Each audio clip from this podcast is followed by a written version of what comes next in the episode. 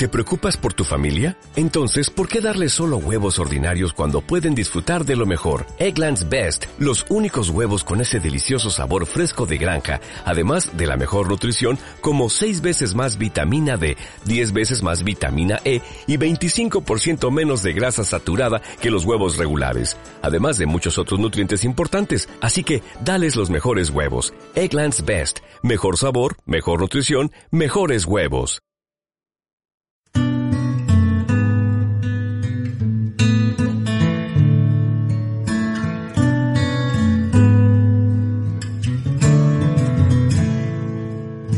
Hola, bienvenidos a un nuevo programa de Estado Cero, tu espacio holístico. Les habla Víctor y conmigo también está Laura, que seguro que, nos trae algún tema interesante. Hola Laura, ¿de qué nos vas a hablar hoy?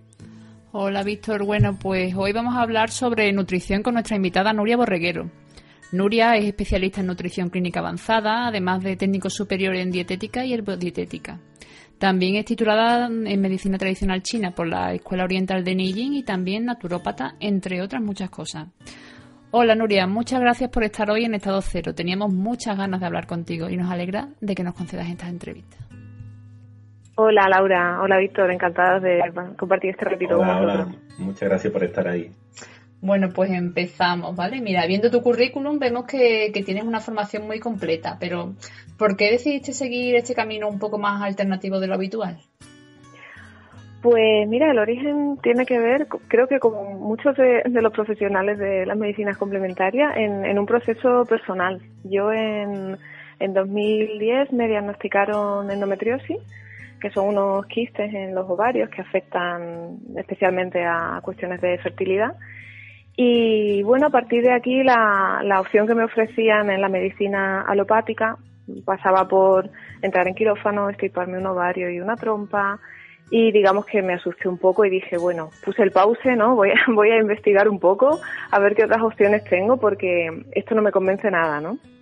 Y a partir de ahí, pues di con la fitoterapia, empecé a tomar plantas medicinales, cambié hábitos de alimentación y finalmente fui a parar a, a la medicina china hice un tratamiento de ocho meses con acupuntura y la verdad es que, vamos, mejoré radicalmente, se fueron los dolores menstruales, no volví a tener quistes y cuando decidí ser madre, pues tampoco tuve problemas.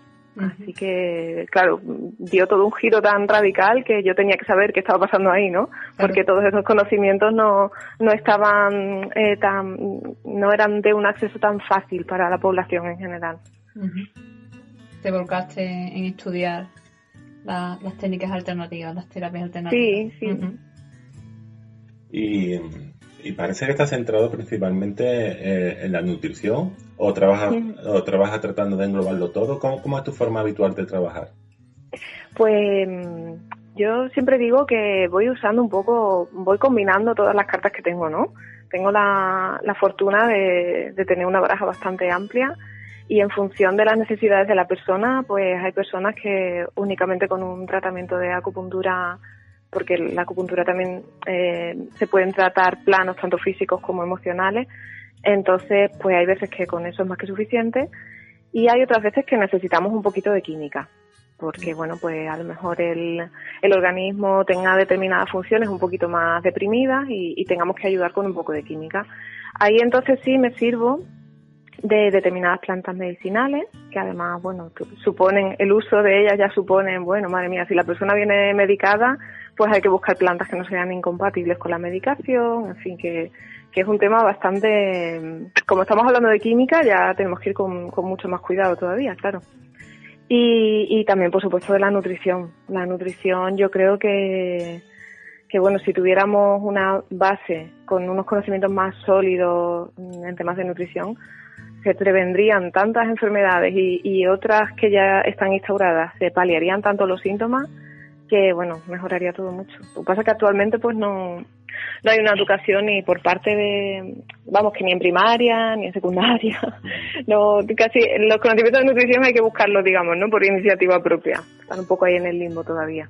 Sí, además, eh, no sé si, si personas que han venido a trabajar algún tema de nutrición, porque digan, mira, estoy gordo, estoy flaco, quiero engordar, quiero adelgazar, Eh, esto muchas veces puede derivar en un camino para trabajar otros aspectos, otros aspectos como psíquico, emocional, su situación laboral, social, familiar. ¿Suele derivar en estos aspectos? Claro que sí. Sí, hay muchas personas que igual te vienen porque bueno, pues les sobran 5 o 6 kilos y se sienten incómodas o incómodos y quieren solucionarlo, pero la entrevista inicial, que suele ser bastante profunda, pues te das cuenta que tienen un nivel de estrés tremendo, una situación laboral bastante en riesgo, que tienen problemas en casa, que no descansan bien y claro, ahí dices, bueno, vamos a tener que priorizar igual otras cosas, aunque paralelamente eh, tratemos la cuestión del sobrepeso, pero hay que atender primero a, algo mucho más profundo, ¿no? Que, es el malestar general, que efectivamente, si no solucionamos esa parte, difícilmente vas a comer bien, porque para una persona sentarse a comer tranquila, a gusto, dedicar tiempo a cocinar, tiene que tener también cierto orden en su vida y cierta calma. Si no, pues ya sabemos lo que hacemos todos, ¿no? O nos pedimos una pizza o vamos a comprar algo rápido al supermercado porque la vida no nos da para más. Entonces, claro, muchas veces hay que solucionar también otros planos. Y entonces, ¿cuáles consideraríais como los principales pilares de la salud? Entiendo que la nutrición sería uno de ellos. La nutrición y el ejercicio. Por supuesto, el bienestar emocional. Lo que pasa es que el ejercicio y la nutrición tienen tanta repercusión en el bienestar emocional que casi van de la mano. Yo creo que, que todos sabemos esta sensación, ¿no? De cuando terminamos de hacer deporte y nos damos una ducha que parece que nos vamos a comer el mundo porque tenemos ahí todas las endorfinas que nos sentimos de maravilla. igual cuando nos alimentamos bien. No es lo mismo una digestión pesada después de habernos tomado, yo qué sé, un plato de pescado frito con patatas fritas y, y una cerveza y una tarta de postre, cómo nos sentimos que básicamente esto, ahí no a dormir la siesta, porque, porque claro, todo esto ah, necesita mucha energía, ¿no? Esta, este tipo de digestiones, entonces no, nos agota mentalmente también. Pues mm, no es lo mismo que si nos hacemos una, una comida que sea más ligera, rica en nutrientes y eso también tiene una repercusión a nivel emocional.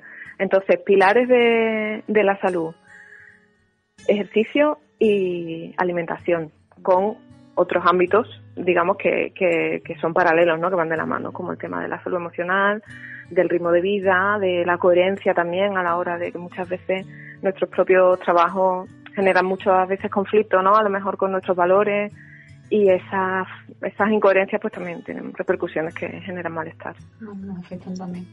Sí, parece que llevamos una vida también demasiado alterada, demasiado estresante y, y muchas veces que no nos damos cuenta ni, ni, ni, lo que estamos haciendo, ni lo que alimentamos, ni, ni cómo este ritmo de vida nos repercute en la salud. Realmente estamos un poquito una sociedad bastante enloquecida.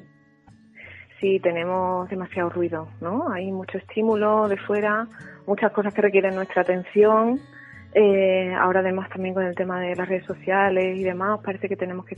Hay, muchas veces hay un exceso de información, ¿no? Que nos confunde y, y que al final eh, vivimos muy para afuera y muy poco para adentro, ¿no? Escuchamos mucho toda la información que viene de fuera, pero sabemos muy poco de nosotros mismos. Y esto es muy peligroso para la salud, el no, el no saber escucharse. Sí, y volviendo al tema de, de, la nutrición, eh, ¿cómo considera que la alimentación, que de manera habitual seguimos la mayoría o sigue la mayoría? Eh, ¿Considera que, que, la, que los productos que se venden en supermercados o en grandes superficies contienen los, los, nutrientes adecuados? No, de hecho, bueno, la mayoría de los productos procesados están llenos de lo que se conoce como calorías vacías, que son, pues bueno, una serie de, una cantidad de calorías que metemos a nuestro cuerpo, que sí que nos pueden funcionar como fuente energética, pero que no nos están alimentando ni nutriendo. Entonces, al final seguimos teniendo una carencia de nutrientes, nuestro cuerpo, que es muy listo, nos va a seguir pidiendo comida y, entonces, bueno, no, no paramos de sumar calorías, pero muy poquitos nutrientes. El tipo de alimentación con la que trabajo yo se enmarca dentro de una etiqueta que se llama nutrición evolutiva, que lo que hace es atender un poco al origen de nuestra alimentación, en tanto en cuanto nuestro cuerpo está adaptado a digerir ciertos nutrientes mucho mejor que otros, ¿no? Si si miramos hacia atrás, pues los miles de años que hemos pasado eh, con una alimentación paleolítica o después en el neolítico o cuando empezamos a consumir determinados cereales, pero bueno, eran cereales que todavía eran integrales, que no estaban procesados, no tenían ni conservantes, ni colorantes, ni ningún tipo de azúcar, pues llevamos miles de años adaptados a esto, ¿no? Entonces, eh, desde la revolución industrial y la llegada de la industria alimentaria, que es hace relativamente, pues no sé, 60 años, 70 como mucho, nuestro cuerpo no ha podido generar adaptaciones a esos productos. A nuestro cuerpo le metemos un E621, por ejemplo, no por poner uno de los conservantes que está así más en la mayoría de los productos, y nuestro cuerpo no sabe qué hacer con eso. Porque, no lo reconoce, ¿no? Claro, no lo reconoce. Y al final el cuerpo, pues, con las cosas que no reconoce, generalmente intenta defenderse. Porque, bueno, si tiene sospecha, no la va a meter, por ejemplo, no va a permitir que, eso pase de manera efectiva, por ejemplo, a, nutrir nuestro sistema nervioso, ¿no? Que es la base casi de, de nuestra salud a nivel neuronal. Entonces, claro, ahí ya el cuerpo empieza a desarrollar estrategias para poder defenderse de, todo eso que le estamos introduciendo. Sin embargo, una manzana es una manzana. Mm. Por mucho que mm, no tenga nada que ver con la manzana del paleolítico, porque estas son cinco veces más grandes. Que muchas de ellas llevarán pesticidas, herbicidas, claro que sí. depende del tipo de alimentación que escojamos, ¿no? Si es ecológica o es convencional pero desde luego mm, no va a haber color entre una manzana, aunque lleve sus pesticidas y sus herbicidas, que mal están, ojo que no digo que estén bien, comparados con, mm, pues no sé, no voy a decir marcas, pero bueno, cualquier bollería industrial. Claro, la manzana es mucho más fácil de reconocer por nuestro organismo, tiene mucho más nutrientes, fibra, azúcar natural. Y lo otro, pues es un conglomerado de masa y azúcar que sabe de maravilla, eso sí, porque bien sabe hacerlo la industria alimentaria para que, para que nos enganchemos a sus productos, pero que realmente no están alimentando nuestras células ni nutriendo nuestro organismo. Entonces, bueno, básicamente, por resumir, que me enrollo mucho, eh, una alimentación libre de procesado y lo más, eh, lo más respetuosa con, con el funcionamiento de nuestro cuerpo posible. O sea, en la base de la pirámide, por concretar, deberían estar las verduras y, la fruta, con determinados cereales integrales puntualmente, pero no desde luego la pirámide que tenemos actualmente, que es toda cereales en la base. Por ejemplo, aquí en España, ¿no? En, en otros sitios no, en otros sitios ya por fin nos han puesto la verdura y la fruta en la base. Y luego, consumo de carne, de pescado, de derivados animales, pues hay algunos que son más necesarios que otros. Mm, la calidad de la carne de un, de un pescado azul no es la misma que la de un ave, ¿vale? Sí que nos pueden alimentar y aportar cosas buenas, pero el, el omega 3 que tiene un pescado azul, pues el ave no la tiene. Entonces yo priorizaría, por ejemplo, determinados pescados frente a ciertas carnes. Y así, pues, una lista infinita. Pero bueno, la idea principal es esa, ¿no? Libre de procesado y lo más respetuosa con, con, con lo que somos, porque al final tenemos que comer conforme nuestro aparato digestivo está diseñado. ¿Y crees que, existen demasiados mitos alrededor de la alimentación o, en general piensas que la población está bien formada sobre lo que significa una buena alimentación? Bueno, creo que ahora estamos viviendo una, un momento así un poco revolucionario, quizá también facilitado por las redes sociales y porque cada vez pues el conocimiento afortunadamente está más, alcance, más al alcance de todo el mundo y veo más conciencia. También es verdad que que el, número de, personas obesas, hablo aquí en España, eh, se nos ha ido muchísimo de las manos y de enfermedades relacionadas con la obesidad, como pueden ser una diabetes, una hipertensión, problemas cardiovasculares. Entonces yo creo que a raíz del de, el acceso a la información combinado con los problemas que estamos teniendo de salud, veo que sí que hay más conciencia y que cada vez hay más gente que quiere aprender.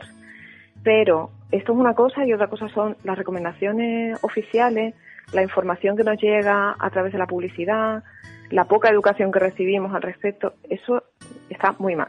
en España todavía estamos un poquito eh, atrasados en esas cuestiones y la información es muy confusa.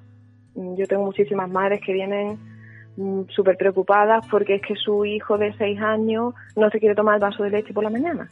Y pues no pasa nada, no pasa nada. Con seis años ya no necesitamos leche. Tomarla es una opción, no es algo necesario. Y, hay muchos patrones así, ¿no? con, con el tema del azúcar. No, es que el azúcar es necesario y no, mi hijo toma azúcar para estudiar. Uf, bueno, vale, una manzana tiene azúcar. Podemos recurrir a eso mejor que, que a una chocolatina, ¿no? Entonces hay azúcares y azúcares.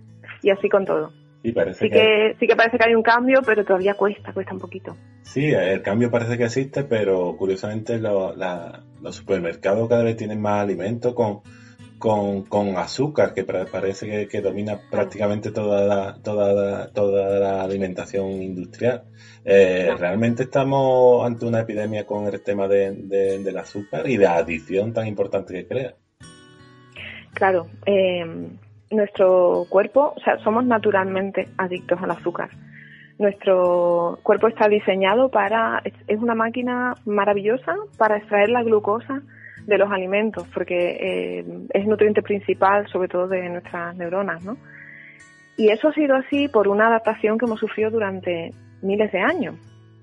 Esto era necesario porque, bueno, pues eh, ten en cuenta que cuando estábamos en el paleolítico teníamos que desarrollar, eh, nu- nuestro cuerpo tenía que desarrollar la habilidad de extraer la glucosa que pudiera obtener de una raíz o de una semilla, porque la fruta cuando estaba, pues estaba dos, tres meses en verano, en primavera, y que tengas la suerte de que por donde vas andando te encuentras un frutal, ¿no? Porque igual pasaba el año y no habías visto una fruta. Entonces somos una máquina mm, perfecta para extraer la glucosa de los alimentos. ¿Qué pasa? Que nuestro entorno ha cambiado tanto y la glucosa está tan fácilmente disponible que, que todavía no nos hemos adaptado a eso, ¿no? Ahora deberíamos deshacer esa adaptación y generar otra distinta para a lo mejor ser más resistentes, ¿no? A, a la glucosa, pero todavía no hemos llegado ahí. Entonces, claro, se combina el exceso de azúcares con que nuestro cuerpo está diseñado especialmente para extraer los azúcares. O sea, una bomba. Una bomba. Una bomba. sí, sí, sí. y, y la industria lo sabe muy bien cómo, cómo, Claro, cómo claro, activarme sí, esa bomba. Claro, y ya desde chiquitines, ¿no? El, el mi primera galleta, el mi primer yogur y bueno, es una locura con los peques pobrecitos porque la verdad es que es una oportunidad ma- magnífica cuando un bebé nace, eh, que es un paladar virgen que puedes educar desde cero. Mm. ¡Guau! Es una oportunidad de oro para, para, es un seguro de salud poder educarle desde cero. Mm. El próximo jueves, día 13, vas a ofrecer una, una masterclass eh, titulada Cómo tener una salud de hierro en otoño en estadocero.com. A to- Recomiendo a todos a todos nuestros oyentes que vayan y se apunten si no, si no lo han hecho ya. ¿Nos puede adelantar un poco de algo de, de lo que vaya a contar en esta charla? Sí, pues mira, en esta charla yo me voy a centrar sobre todo en alimentos y en plantas medicinales que nos ayuden a preparar a nuestro sistema inmune para la llegada del frío, para la llegada de determinados hongos o ácaros que a ciertas personas les producen un poco de alergia, para cuidar especialmente, sobre todo, eh, la garganta, ¿no? Que es casi el punto de entrada de, de, todos los virus. Pues al primer día que me empieza a doler la garganta, ¿qué puedo hacer? ¿Puedo hacer algo? O ya, o ya lo doy por perdido y me he resfriado, ¿no? Pues hay muchas cosas que podemos hacer justo en ese momento, incluso para evitar que el, que resfriado llegue a, a desarrollarse, tanto a nivel de plantas como de nutrición. Y es curioso porque muchos de estos conocimientos pues ya los tenían nuestras bisabuelas y, y nuestras abuelas, ¿no? Y, y algunos, pues con el tiempo, desde la evidencia científica, se ha refutado que era así. Y, y bueno, y hay otros que todavía no están contrastados, pero que sí que sentimos una mejoría evidente, ¿no? Cuando, cuando lo hacemos. Entonces, yo voy a intentar eh, quedarme con esa parte donde, que sí está eh, refutada desde la evidencia científica, ¿vale? Y, y nos vamos a centrar en esos conocimientos, en qué plantas y qué alimentos, qué no nutrientes, ojo con esto de separar la vitamina C y entonces me compro el comprimido de vitamina C y me harto de pastillas. No, no, la vitamina C necesita estar en su entorno natural, sea una naranja, un kiwi, un pimiento, tenemos que tomar los alimentos completos. Entonces, ¿cómo podemos también combinar los alimentos para potenciar esos efectos, no? Por poner un ejemplo que la mayoría de la gente conoce, la pimienta potencia el efecto antiinflamatorio de la cúrcuma y la cúrcuma el de la pimienta, ¿no? Entonces, si las utilizamos unidas, pues son mucho más efectivas que, que si las tomamos por separado. Y cositas así somos- son las que vamos a ir perfilando a lo largo de, de la clase del, del próximo día 13, porque además hay algunas plantas que también potencian a determinados alimentos y al revés, alimentos que potencian el efecto de algunas plantas. Es una maravilla, así que la naturaleza lo tiene todo pensado. Hay que ir descubriéndolo poquito a poco. sí, sí. Perfecto, pues suena muy interesante la, la, masterclass, así que animamos a todos nuestros oyentes a que, a que se inscriban para recibirla y si no podéis ese mismo día, a esa misma hora, no os preocupéis que os la enviamos, ¿vale? Y bueno, Nuria, si algún oyente que nos está escuchando le gustaría contactar contigo para que para, para tratar ciertos temas contigo, ¿dónde podría localizarte? ¿Dónde podría encontrarte? Bueno, pues en, en vuestra web, en estadocero.com, están todos mis datos de contacto. Y bueno, mi correo electrónico es nuriaborreguero.com. Pueden escribirme ahí.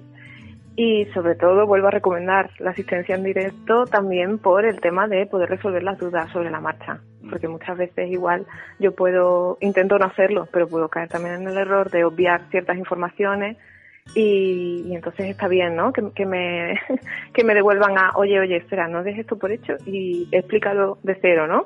Y eso es lo que vamos a intentar. Yo prestaré atención a hacerlo así en todo momento, pero me parece una oportunidad magnífica para, para poder preguntar en directo, ¿no? Y, y resolver las dudas de ese público específico que, que me está acompañando ese ratito. Pues ahí estaremos el próximo jueves. Así que muchísimas gracias por habernos dedicado este, este ratito. Y te vemos muy pronto aquí en estado cero.com. Muchas gracias, a vosotros. Que tengáis un buen día. muchas gracias, un abrazo. Bueno, pues ahora me apetece poneros la, la, promoción que nos ha dedicado Nuria de cara a la, a la masterclass que nos, vas a, nos va a ofrecer el próximo jueves día 13. Hola a todos, soy Nuria Borreguero, dietista y naturópata en estadocero.com.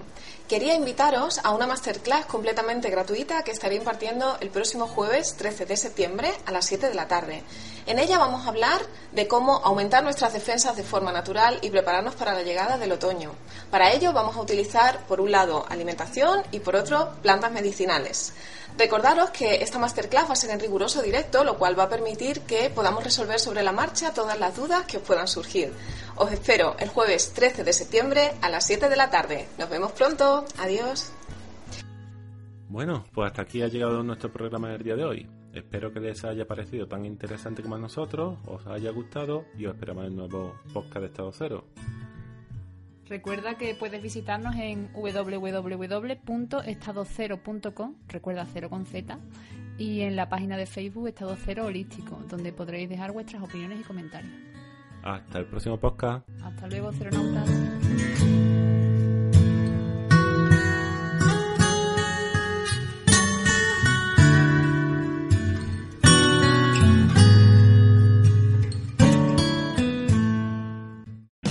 O'Reilly Auto Parts puede ayudarte a encontrar un taller mecánico cerca de ti. Para más información, llama a tu tienda O'Reilly Auto Parts o visita oreillyauto.com.